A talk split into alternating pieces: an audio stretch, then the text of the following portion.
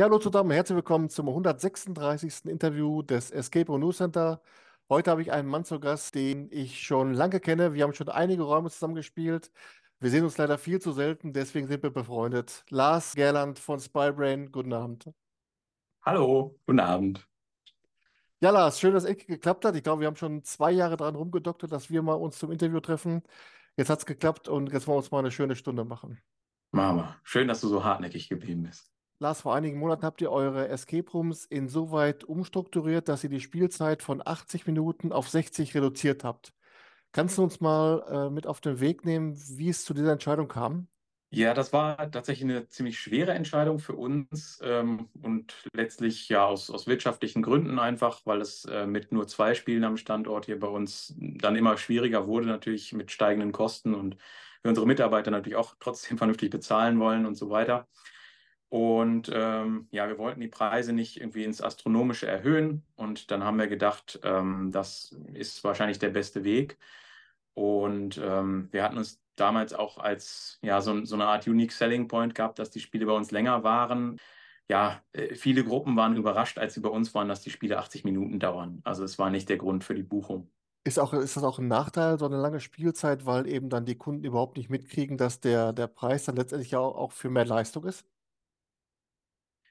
Ja, also das ist zumindest unsere Beobachtung, dass ähm, man eigentlich keine anderen Preise aufrufen kann, weil die Spielzeit nicht verglichen wird, sondern das ist einfach nur der Blick auf den Preis. Und ähm, gerade weil wir auch ja Familien hier bei uns viel haben, für die war das zum Teil auch einfach zu lang vom Spiel her. Also du merkst dann wirklich, wie jüngere Spieler auch abbauen mit der Zeit. Wie kam es seinerzeit überhaupt dann zu der Entscheidung, diese Räume auf 80 Minuten aufzubauen? Ist es dann so, dass man so einen Raum konzipiert und man denkt sich, ja gut, das ist ja jetzt für 60 Minuten zu viel Inhalt, also machen wir 80 Minuten oder welche Überlegungen stecken dahinter?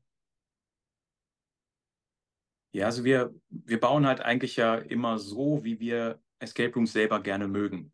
Und das war auch damals dann der Antrieb, den Raum so zu bauen, wie wir ihn gerne haben wollen. Und dann eben groß und auch schöne Rätsel drin und so weiter. Und dann haben wir eben die ganzen Tests gehabt und immer gemerkt, eigentlich ist das Spiel schön rund, so wie es ist, aber es dauert noch zu lange. Und ähm, damals haben wir dann entschieden, ja, dann ist 80 Minuten halt jetzt unsere Zeit und dann passt das so. Und ja, so ist es, so ist die, die Idee entstanden und deswegen war es dann natürlich auch irgendwann ein paar Jahre später äh, ein bisschen schmerzhaft, äh, das zu verkürzen, so von der künstlerischen Seite her, sage ich mal, war halt der einzige Weg tatsächlich. So, und dann steht die Entscheidung fest, wir wollen von 80 auf 60 Minuten reduzieren. An welchen Stellschrauben dreht man dann, um das so hinzubekommen?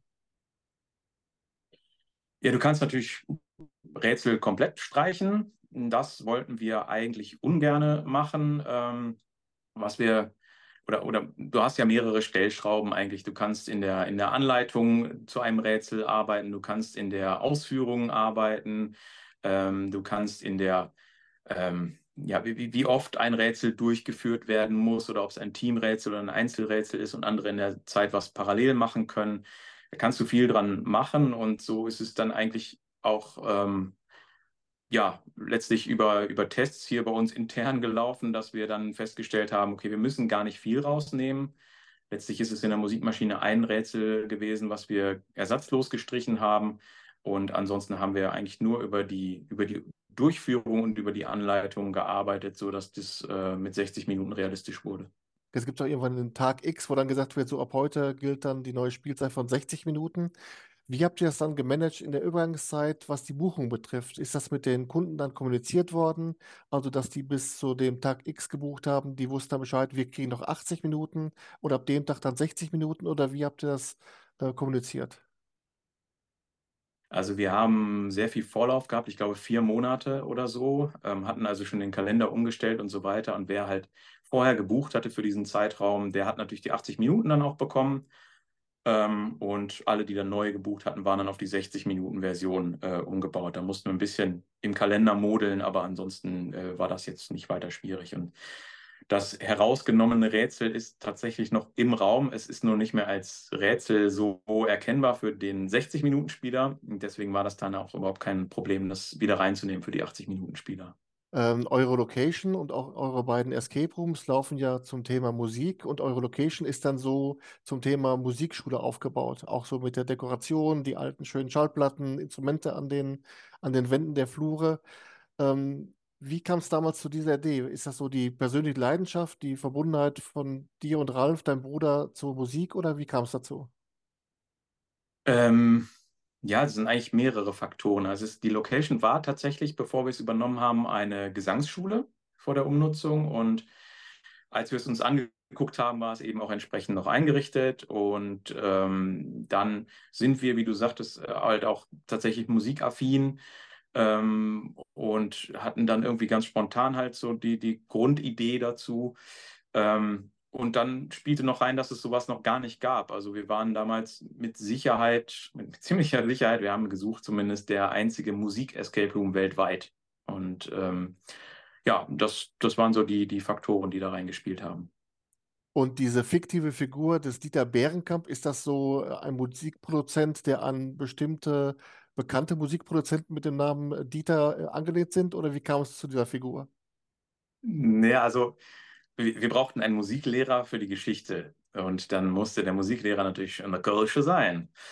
Und ähm, der hat so eine eigene Vorstellung von Dieter. Und für jeden ist der so ein bisschen anders. Äh, und so wollen wir es eigentlich auch haben. Deswegen gibt es auch kein Bild von Dieter ähm, und es gibt auch nicht so, so ganz viel Backstory, sondern jeder Spielleiter, jede Spielleiterin hat so ein bisschen die eigene, den eigenen Twist in der Geschichte über Dieter.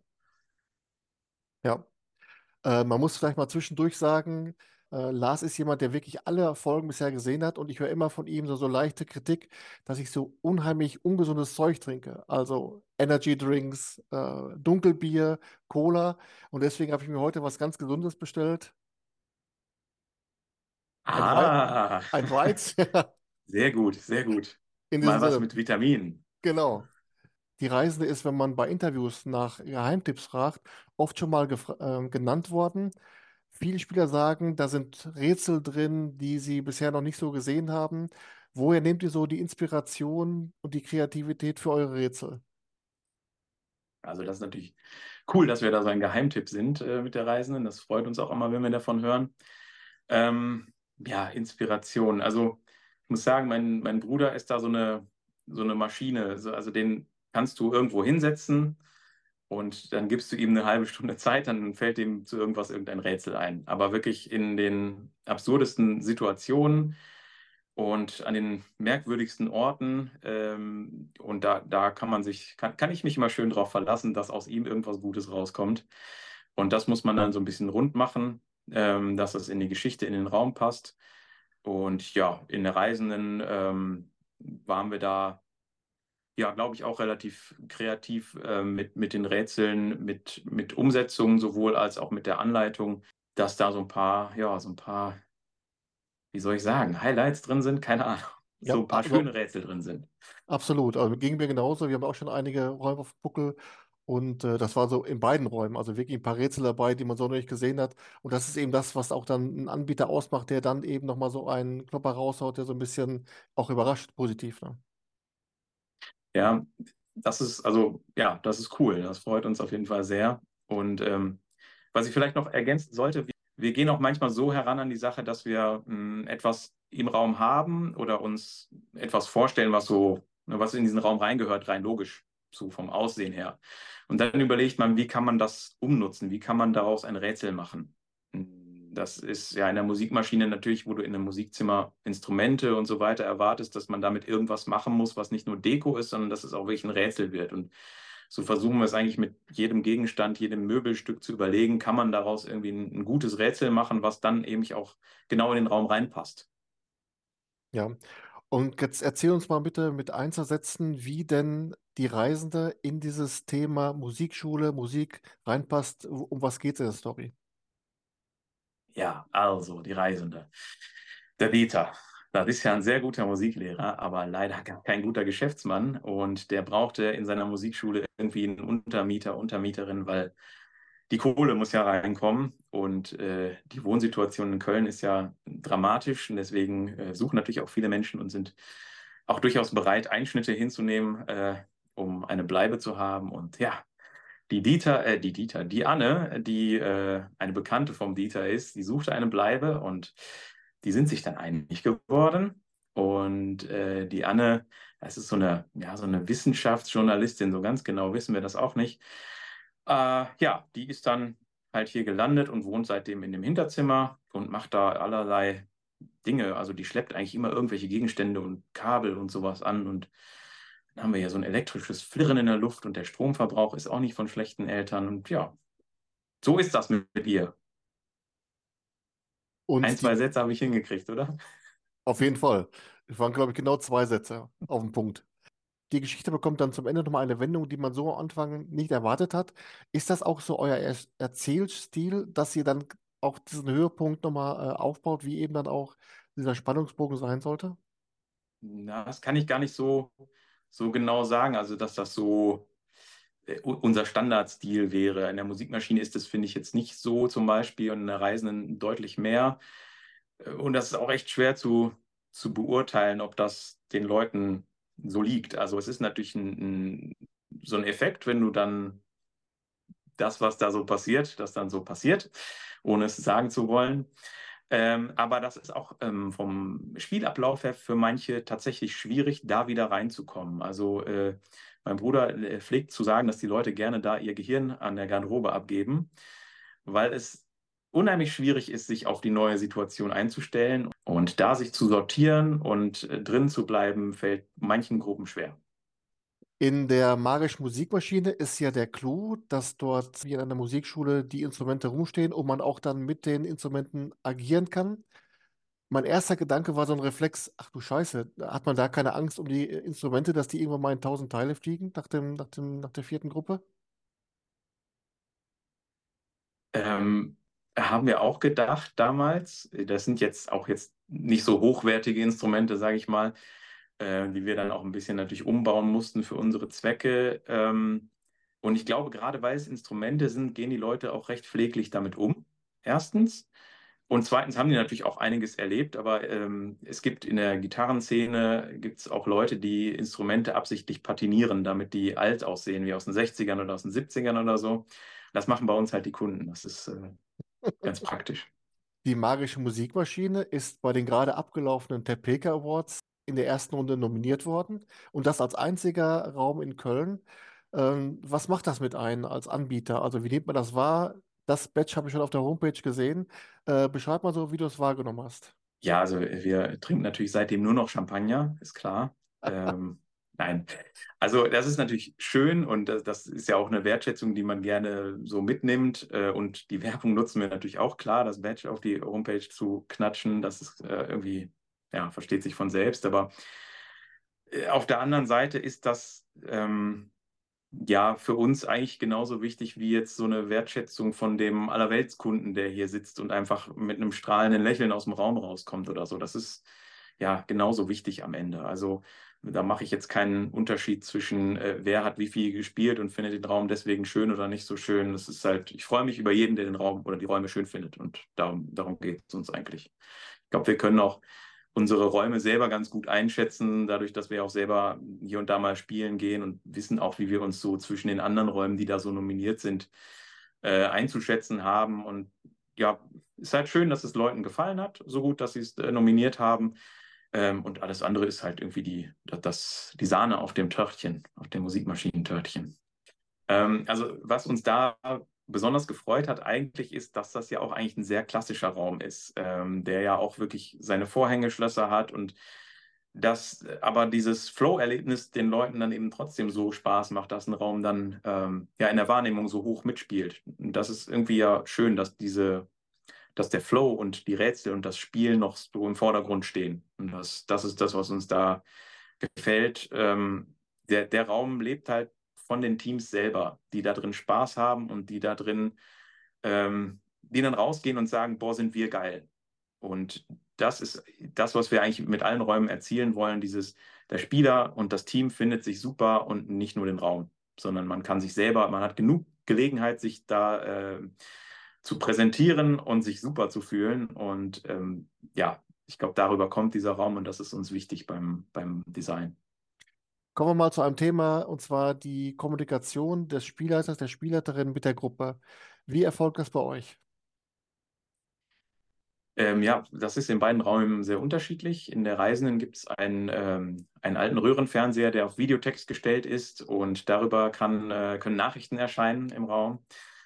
Und in der Musikmaschine ist das, ähm, ja, da ist es noch sehr oldschool. Da gibt es äh, tatsächlich noch Zettelchen und Fotos unter der Tür. Und das war eigentlich nie geplant, dass wir das so lange beibehalten. Das war nur für unsere Testphase gedacht. Und dann fanden das irgendwie alle Leute immer toll. Und ähm, deswegen haben wir das jetzt immer noch nicht ausgetauscht, weil es halt jedes Mal diese Reaktion ist so, ach, das ist ja süß und oh, wie schön. Ähm, wir haben es ergänzt jetzt durch einen Radiosprecher, der in die, äh, ja, in die Hintergrundmusik, in die Radiosendung, die im Hintergrund läuft, also reinsprechen kann ähm, mit vorbereiteten Hinweisen, die auch nicht so als Hinweise wahrgenommen werden von den Spielern, aber ansonsten ist da noch das alte System drin. Vielleicht tauschen wir es doch nochmal aus irgendwann. Ja, und auf dem Zettel ist dann, ist da, ich weiß gar nicht mehr, ist dann die so Hinweise wie bei, bei den Exit-Spielen, so, so schrittweise Hinweis 1, Hinweis 2, Hinweis 3 oder eine Karte pro Rätsel und dann ist dann, wie ist, wie ist dann der Hinweis? Ähm, du willst jetzt verkaufen, dass du keinen Hinweis brauchtest in dem Raum. ja, ich habe noch nie einen Hinweis gebraucht. In gar keinem Ach Raum. so. Verstehe. Ähm, ja, das, also es, ist, es steht nicht drauf, welche Eskalationsstufe sozusagen von Hinweis ist. Ähm, wir, wir versuchen das halt immer so wenig wie möglich zu machen. Meistens reicht auch der Schubser nach dem Motto, guck da nochmal dahin oder diese zwei Sachen könnten ja was miteinander zu tun haben. Bei manchen musst du natürlich auch ein bisschen mehr helfen. Wir haben da keine Vorgabe irgendwie intern, dass wir nur so und so viele Tipps pro Rätsel geben. Es geht ja darum, dass am Ende die Leute Spaß haben und du merkst ja relativ schnell auch, wie Leute auf Hinweise und auf Tipps reagieren. Und wenn sie sich jedes Mal aufregen, wenn sie einen kriegen, dann gibst du lieber weniger, aber dafür ziemlich konkrete. Und manche Gruppen sind sehr kommunikativ, mit denen kann man dann natürlich auch so ein bisschen mehr spielen mit den Hinweisen. Ja. Ähm, ich habe mich natürlich im Vorfeld noch auf eurer Homepage ein bisschen schlau gemacht, so ein bisschen das ganze Portfolio mal angeschaut und bin natürlich auch auf eure Stadtrallyes gestoßen in Köln und Bonn. Zwei Stück an der Zahl. Das sind aber eingekaufte äh, Projekte, die dann von, von Drittanbietern dazugeholt wurden, ne? Ja, also nur in Köln, tatsächlich nicht in Bonn. Ähm, und genau, die sind mit, ähm, mit Outdoor Adventures zusammen entwickelt worden, beziehungsweise von denen entwickelt worden, nicht mit uns. Und wir vertreiben die nur. Ähm, ja, genau, es, es fehlte leider einfach bis jetzt die Zeit für, für eigene Werke, was das angeht.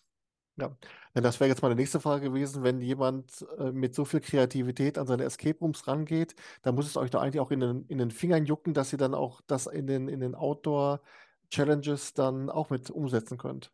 Ähm, wir, ja, wir haben auch schon Ideen gehabt, auch immer mal angefangen damit und es dann wieder ad acta gelegt, weil einfach dann die Zeit fehlte. Und ich bin mir aber relativ sicher, dass wir da in Kürze was äh, haben könnten.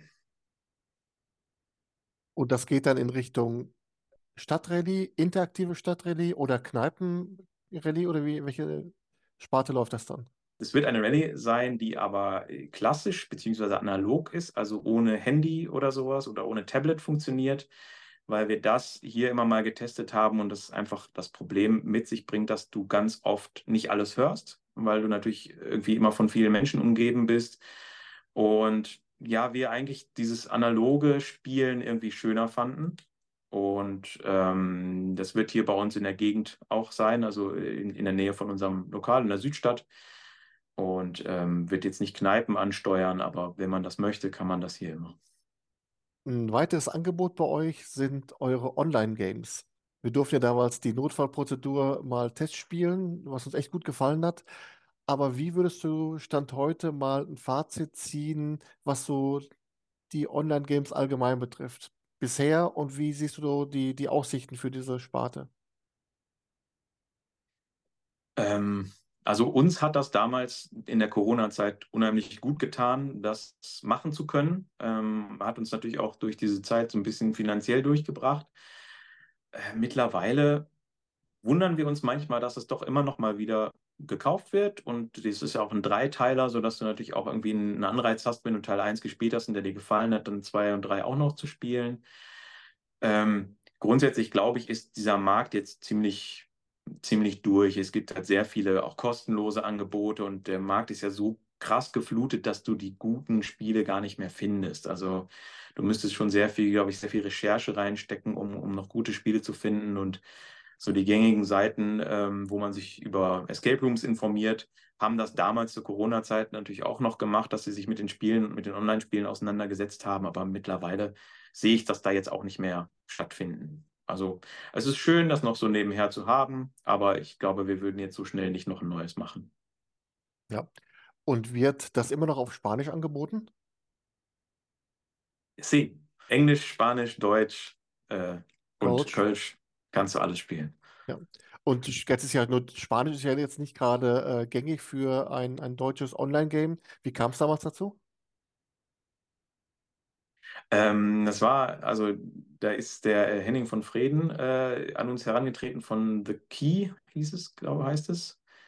Ja, The Key und ähm, er hatte seine Location auf Teneriffa auch schließen müssen. Äh, da waren die Corona-Bestimmungen noch krasser insgesamt und hatte dann so ein bisschen auf, ja, auf diese Online-Sparte gesetzt und äh, hatte uns dann gefragt, ob es nicht möglich wäre, das Spiel mal zu übersetzen. Und dann haben wir uns äh, ja, zusammengetan, dass ähm, wir haben quasi den digitalen Teil geändert. Er hat die Texte übersetzen lassen und dann haben wir die einsprechen lassen von Muttersprachlern. Und ja, also ich verstehe da kein Wort von. Ja. Äh, The Key war damals in Bremen, ne, oder? Genau, in Bremen und auf Teneriffa. Ja. Ist nicht Henning von Freden sogar der, der Vater von dem Betreiber von House of Tales in Berlin? Korrekt. Die Welt ist ein Dorf, ich sag's immer wieder. Du kennst sie alle. Ja. Jetzt kommt eine mördermäßige Überleitung. Apropos Dorf. Die Kapazitäten in eurer Location sind ja jetzt äh, ausgereizt. Also jetzt ein weiterer Escape Room in der ehemaligen Gesangsschule ist ja jetzt nicht möglich. Aber ihr habt jetzt eine, einen Auftrag angenommen von einem Kollegen. Wo und wer, sagen wir jetzt mal nicht. Aber ihr baut jetzt praktisch in Auftrag ein weiteres Abenteuer, einen weiteren Escape Room. Äh, wie kam es zu dieser Zusammenarbeit? Ähm, ja, eigentlich auf dem schönsten Weg, den man sich dazu vorstellen kann. Die Kollegen haben bei uns gespielt und so ein paar Tage später klingelte das Telefon. Und dann äh, rückten sie halt raus, dass es eine neue Location geben soll und sie würden gerne mit uns was machen. So fing es an. Ja. Und äh, vom chronologischen Ablauf her, dann sagt ihr, okay, wir können uns das vorstellen. Lass uns mal die ersten Gespräche führen. Und wie sind dann diese Gespräche? Um was geht es? Also jetzt nicht im Detail, aber was muss vorher abgeklärt werden, dass du sagst, äh, diese Zusammenarbeit oder dieser Auftrag kommt für uns in Frage? Ja, erstmal natürlich muss die Kohle auf den Tisch, ist klar. Nein, also erstmal haben wir uns äh, ja überhaupt erstmal zusammengesetzt und grob darüber gequatscht, wie sowas aussehen könnte. Dann haben wir uns die Räumlichkeiten angeguckt, weil die in diesem Fall gar nicht so einfach waren, dadurch, dass vieles vorgegeben ist an äh, Wegen und, und Wänden und so weiter. Und ja, dann haben wir uns zurückgezogen, uns ein paar Gedanken gemacht. Ralf und ich äh, haben eine große Wanderung im Siegengebirge gemacht und äh, ja, Ideen hin und her geworfen, haben ein paar Ideen vorgestellt und ähm, die dann ja mit den Betreibern durchdiskutiert, überlegt, ähm, was passen würde auch zur Location, ähm, zu den Räumlichkeiten und ja, uns dann letzten Endes auf eine, äh, eine Geschichte, ein Setting geeinigt. Ja, also kann man sich schon so vorstellen, dass ihr schon so zwei, drei Story-Vorschläge mitgebracht habt, ihr euch dann aber von dem, von dem Betreiber seine Vorstellung und dann wiegt man ab, was ist möglich, was ist nicht möglich, was ist da auch noch für, eine, für die Location verträglich, wo müsste man zu viel umbauen. Ja, genau, so, so war es im Grunde. Das hatten wir auch in einem Zoom-Meeting gemacht damals und ich kann mich sehr schön an diesen Moment erinnern. Ähm, da hatte ich dann gerade diese, ich glaube, das war unsere zweite Idee oder so, halt vorgestellt und da kam nur so der Satz, das ist es. Und das war so ein sehr, sehr schöner Moment. Da, das gibt einem natürlich ein gutes Gefühl, dass das äh, irgendwie so direkt gezündet hat, dieser Pitch. Und ähm, ja, ab da haben wir dann an dieser Idee gemeinsam gearbeitet, quasi. Ja. Und würdest du das als Zusammenarbeit bezeichnen oder als Auftrag? Äh, äh teils, teils. Also das, das Schöne ist, dass die ja auch vom Fach sind. Also es ist jetzt nicht so, dass da irgendjemand kommt und sagt, ich möchte jetzt Escape Rooms bauen und werfen mit Geld um mich, sondern das sind einfach jetzt ja auch schon erfahrene Betreiber und dadurch hatten wir einfach so, so einen großen Topf, in dem wir alle unseren, unseren Input, unsere Ideen geworfen haben. Ähm, und ja, da kam eigentlich kamen gute Einwände immer mal zwischendurch und gute Ideen, manche auch nicht so gut von allen Seiten. Und ähm, letzten Endes haben wir dann noch einen Einfluss dazu genommen, weil wir jetzt zum ersten Mal mit einer Set-Designerin zusammenarbeiten, mit einer Freundin von mir, die das aber schon sehr lange und auf sehr hohem Niveau im, im Fernsehen und so macht. Und das war dann nochmal eine Idee, Input mehr, die wir bekommen haben, ähm, mit ihr das gemeinsam äh, zu, zu konzipieren, um auch zu sehen, was möglich ist, was eher schwierig wird äh, umzusetzen. Und äh, aber alle haben da eigentlich zusammen tatsächlich an diesem Konzept gearbeitet. Wir natürlich immer ein bisschen mehr, etwas mehr vorgeschlagen und mussten natürlich auch so die Umsetzung und die Machbarkeit prüfen. Und äh, die Kollegen haben sich das angehört und Gegenvorschläge oder ergänzende Vorschläge gemacht. Und ja, so sind wir dann am Ende zum finalen Konzept gekommen. Anders wie bei Aufträgen, wo ja praktisch dann, kann ich mir vorstellen, wenn der Escape Room mal fertig ist, dass es dann noch so einen, so einen Anschlussvertrag gibt wegen der Wartung, ist dann, weil es sich eben um, um äh, erfahrene Kollegen handelt, dann mit dem, mit dem, mit der Eröffnung des Escape Rooms ist dann auch diese Zusammenarbeit äh, beendet. Ähm, also wir, wir bauen natürlich schon ähm, entsprechend Ersatzteile vor und es gibt eine umfassende Dokumentation, sodass man auch alles austauschen könnte und so. Ähm, einen Wartungsvertrag in dem Sinne haben wir jetzt noch nicht gemacht, aber also selbst wenn der Raum fertig ist, sind wir ja nicht aus der Welt und ähm, da ist man ja auch selber daran interessiert, dass dieser Raum immer gut funktioniert, immer gut aussieht, weil das ja auch für uns eine Visitenkarte sein soll am Ende. Ja. Und ich höre gerade schon bei den Zuschauern und Zuhörerinnen dann immer das im, im Gebälk rattern. Ah, nicht außer Welt. Mal gucken, wo das so sein kann. Aber wo erfahren Sie Leute als erstes? Im, Im Escape Room News Center. So schaut's aus. Aber ist das jetzt, äh, ist das jetzt eine einmalige Geschichte oder würdest du sagen, wenn jetzt noch andere Kollegen, Kolleginnen auf euch zukommen, dann wärt ihr auch bereit, euch das mal anzuhören und habt ihr dann noch Kapazitäten? Also wir bauen super gerne. Das macht total viel Spaß und das war ja auch eine mega Sache für uns, dass wir dann so nach fünf Jahren nach der Fertigstellung der Reisenden jetzt zum ersten Mal wieder bauen. Natürlich zwischendurch hat man sich unheimlich viel Wissen angeeignet. Auch aus, aus laufenden Räumen lernt man ja noch mal viel mehr, als wenn man sie nur gespielt hat. Wenn man sie selber betreibt, lernst du ja auch hinterher so Fehler, die du gemacht hast und die du beim nächsten Mal vermeiden möchtest. Und äh, die Technik hat sich auch weiterentwickelt. Die ganzen Ideen dahinter, jetzt auch eine Setdesignerin mit dabei zu haben, die bei jedem Gegenstand genau guckt, dass das dann auch irgendwie alles in die Zeit und in das Setting und von den Farben her und so passt. Das sind so ganz spannende Sachen. Das würden wir sehr gerne häufiger machen. Ähm, das ist immer die Frage, wer, wer da Lust drauf hat, wie viel Freiheit man da hat ähm, zu bauen. Ähm, boah, ja, immer gerne.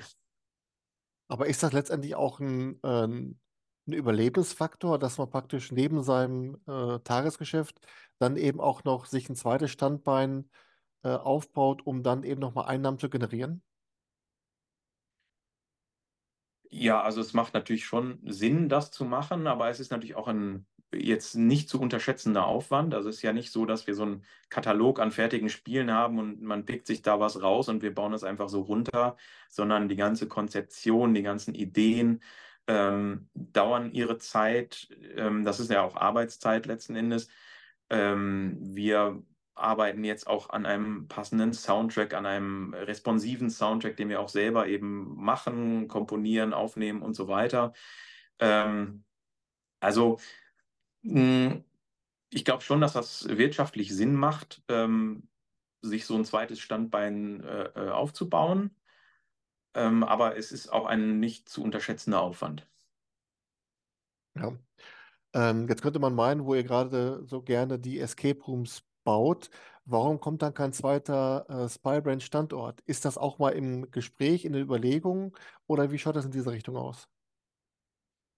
Ja, also man, man hat natürlich die Augen immer so ein bisschen offen, ob es irgendwie eine Möglichkeit gibt. Ähm, wenn, wenn alles passen würde, wäre es natürlich eine coole Sache, sich zu vergrößern, keine Frage, weil zwei Spiele ist schon wirklich so die Untergrenze. Ähm, wir können halt an einem Samstag insgesamt 14 Slots anbieten, wo, wo andere, weiß nicht, 30, 40 Spiele ähm, anbieten können und die, das Gros der Menschen spielt halt am Samstag und am liebsten Samstagnachmittag.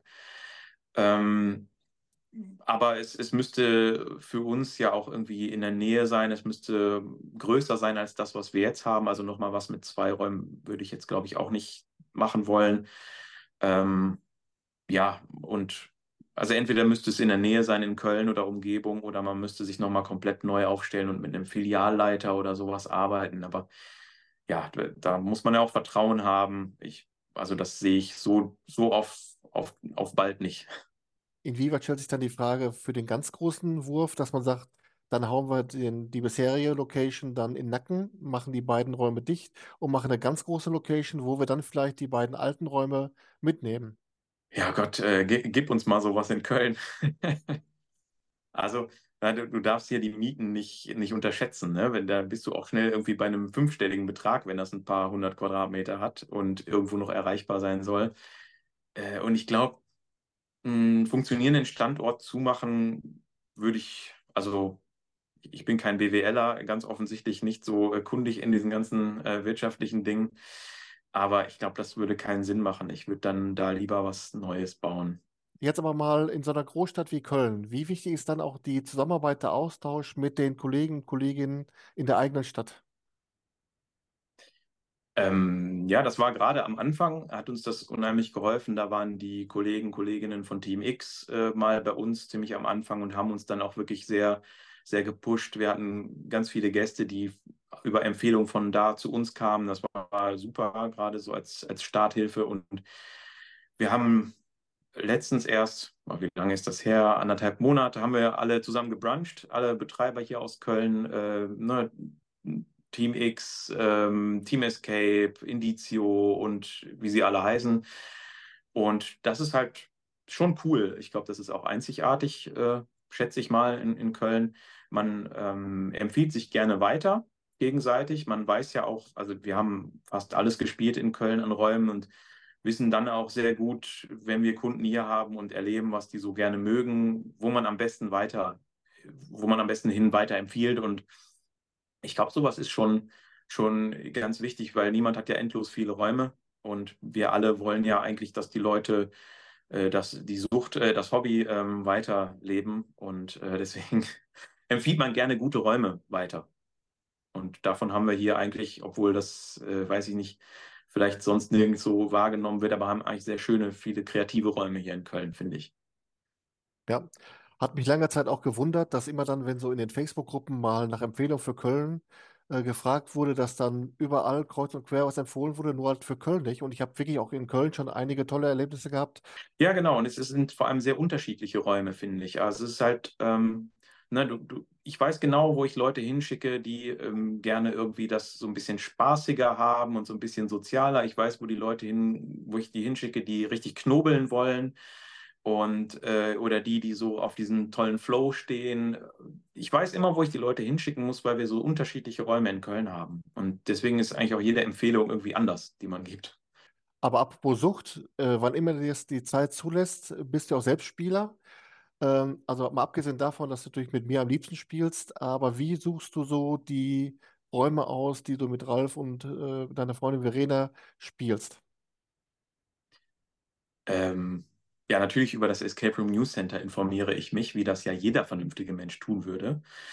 ähm, also, ja, tatsächlich frage ich dich ja dann auch schon mal ganz gerne nach Empfehlungen. Ähm, wir sprechen hier aber auch ganz viel ja wenn wir vor Ort sind mit den Kunden und gerade wenn da Leute mal schon ein bisschen mehr gespielt haben, fragt man die auch, was die so empfehlen.